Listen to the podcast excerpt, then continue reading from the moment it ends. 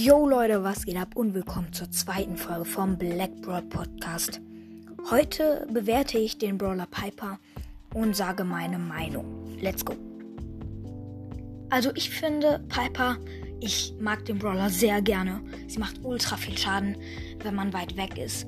Im Nahkampf nicht so viel, dass man sollte nie in den Nahkampf gehen, aber im Fernkampf ultra viel, wenn man trifft. Ihre Nachladegeschwindigkeit ist sehr, sehr langsam. Sie auch sehr wenig Leben, deswegen ist sie auch eine Fernkämpferin. Ich finde ihre Skins auch ganz cool. Pinke Piper, nicht so. Calavera und Liebesbotin, aber auf jeden Fall. Ihre Star Power sind auch okay. Die mit dem Busch und die mit dem Nachladen finde ich beide okay.